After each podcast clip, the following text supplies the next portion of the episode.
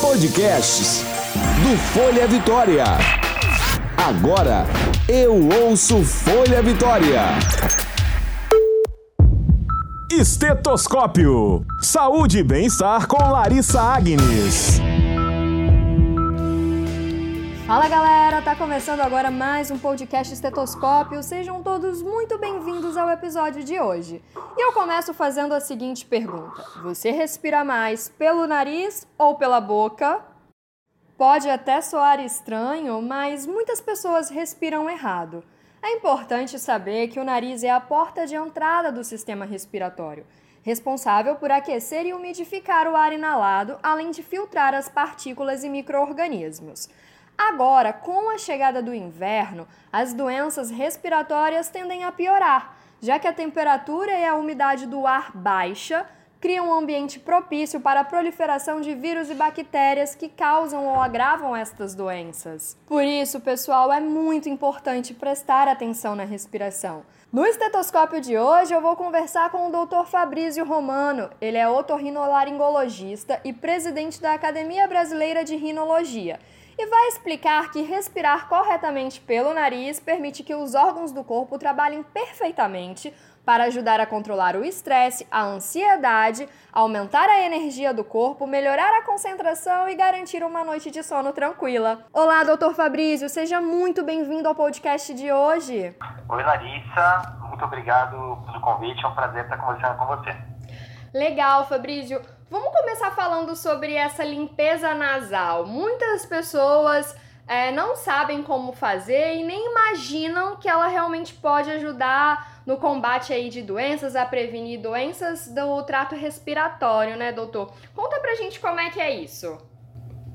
Então, o nosso nariz, ele serve como, como a primeira porta de entrada, né, da nossa via respiratória, uhum. e ele garante que o ar chegue da mais perfeita condição nos pulmões. Esse ar ele vai chegar filtrado, aquecido e umidificado. Né? Uhum. Então o nosso nariz tem essa função. O problema é que a gente, principalmente agora na vida moderna, grandes cidades, a gente normalmente está exposto a poluição, é, poeira, é, baixa umidade do ar, né, em escritório, ar-condicionado, esse tipo de coisa, e aí às vezes isso atrapalha as funções do nariz. E essa lavagem nasal, né, essa limpeza do nariz com uma solução salina, tipo um soro fisiológico, ela vai garantir que o nariz fique saudável para conseguir fazer essas funções. Uhum. Então é importante fazer quantas vezes ao dia? É uma vez ao dia? Eu faço de manhã, faço antes de dormir? Como é que é? Então, isso depende muito se é simplesmente uma prevenção, ou uhum. seja, se a pessoa está saudável e quer só prevenir, ou se ela está com alguma doença, uma rinite, um resfriado, uma sinusite, alguma coisa assim. E aí, obviamente, ela vai ter que fazer mais vezes. Uhum. E depende também do quanto de agressão ela está exposta. Então, uma, por exemplo, uma pessoa em São Paulo, no inverno, que não chove, muita poluição, uhum. ela deve lavar mais vezes. Uma pessoa que mora na praia, em Vitória, por exemplo, na praia, Sim. ela pode lavar um pouco menos. Mas, uhum. de maneira geral, a gente recomenda de duas a três vezes por dia para prevenção. Perfeito. Então, eu posso optar por fazer de manhã e à noite, isso não importa. O ideal é que eu faça duas vezes ao dia. É, exatamente. E, na verdade, o importante é fazer. Uhum. Então, fazer uma vez é melhor do que não fazer nenhuma. Se você fizer duas, três, melhor ainda. Mas o importante é fazer. Bacana. Doutor, e eu faço mesmo com soro fisiológico? É como se eu fosse lavar realmente o nariz. Exatamente. E na verdade, assim, existem outros tipos de lavagem com soro hipertônico, por exemplo, que ele tem uma concentração de sal maior. Uhum. A gente pode colocar alguns medicamentos dentro do, do soro, mas de uma maneira geral, para essa prevenção, para o uso a longo prazo, o soro fisiológico é o ideal. Legal. E nós, é, ainda continuando nesse assunto sobre a respiração, é, muitas vezes o médico faz a seguinte pergunta pro, pelo, pro paciente, né? Você tem o hábito de respirar pelo nariz ou pela boca? Todos nós sabemos que a respiração ela é via nasal, mas realmente há pessoas que têm essa dificuldade e respiram pela boca. Quais são os riscos, doutor? Então, muita gente, na verdade, né? E apesar da gente saber que o certo é respirar pelo nariz, muitas das pessoas que acabam respirando pela boca acham que é normal, porque acostuma. Uhum. Né? É, e quais são os riscos? Primeiro que o ar não vai estar chegando numa qualidade boa. Né? Uhum. Né? Então ele vai ter mais risco de ter infecções virais, infecções bacterianas, alergias, crises de asma, de bronquite, por exemplo. Né? E o outro risco, principalmente aí nas crianças, as crianças que respiram pela boca acabam tendo uma alteração na formação crâniofacial. Né? Então, o formato do rosto, os ossos do rosto, acabam não se desenvolvendo de uma forma correta também. Entendi. Então, tem alguma técnica, é, alguma forma de eu perceber que a minha respiração está errada? Olha, o ideal né, é você respirar pelo nariz. Um teste que a gente recomenda, que é super simples, uhum. é você tentar respirar 30 segundos com a boca fechada. Né? Uhum. Se você não conseguir ficar 30 segundos respirando somente pelo nariz, é um sinal de que você tem algum problema e deve procurar um otorrino. Perfeito. Doutor, esse problema pode ser, por exemplo, um desvio de septo, que é muito comum na população?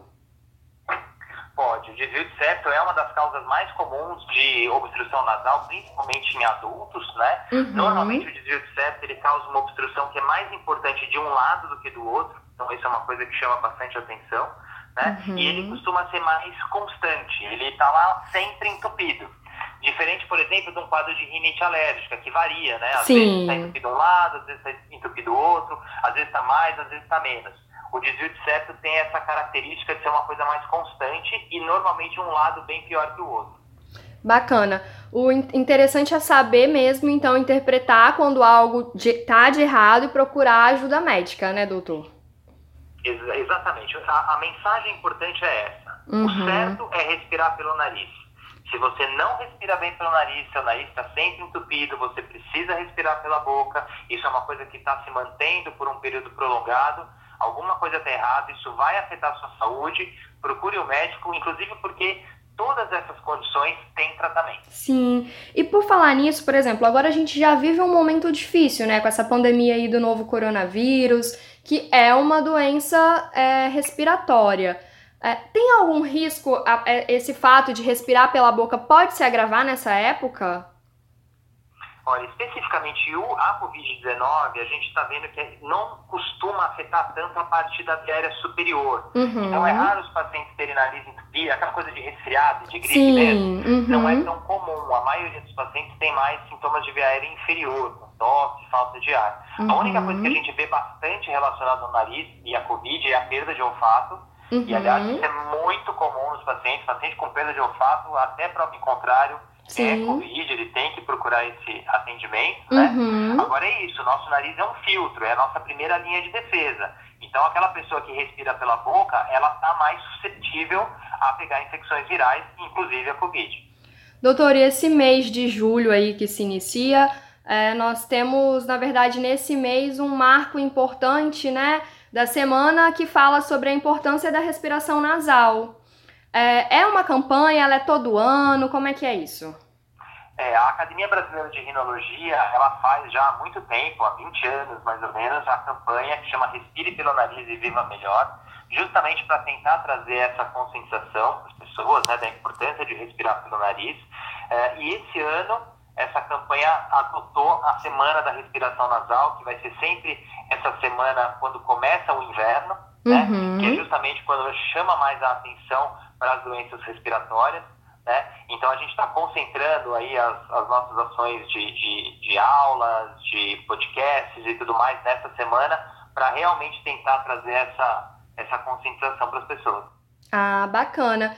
E aproveitando aqui então para a gente finalizar esse nosso bate-papo de hoje sobre respiração nasal, é, vamos falar um pouquinho sobre essa estação que a gente está, que é o inverno. É, os estudos comprovam né, que as temperaturas mais amenas, o ar mais seco, ele realmente assim traz um malefício para nossa saúde, porque as doenças respiratórias elas tendem a aumentar. E eu gostaria que o senhor falasse um pouquinho sobre essa questão de quais são essas doenças, o que, que a gente precisa estar tá em alerta, quais as prevenções.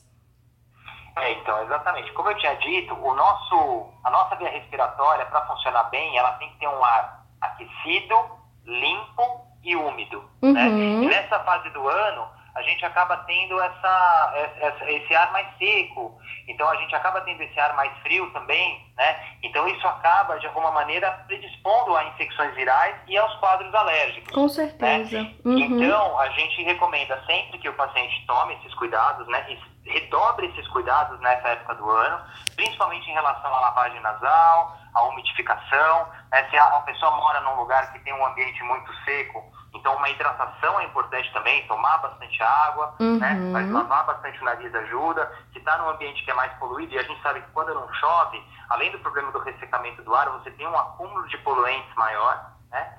Uh, uhum. O ar frio também faz as nossas defesas não funcionarem também, as pessoas normalmente ficam mais aglomeradas apesar que agora com essa história do Covid a gente está mantendo esse isolamento, inclusive a gente viu uma diminuição grande aí das, é, das infecções virais por causa disso, uhum. mas mesmo assim vale ficar atento.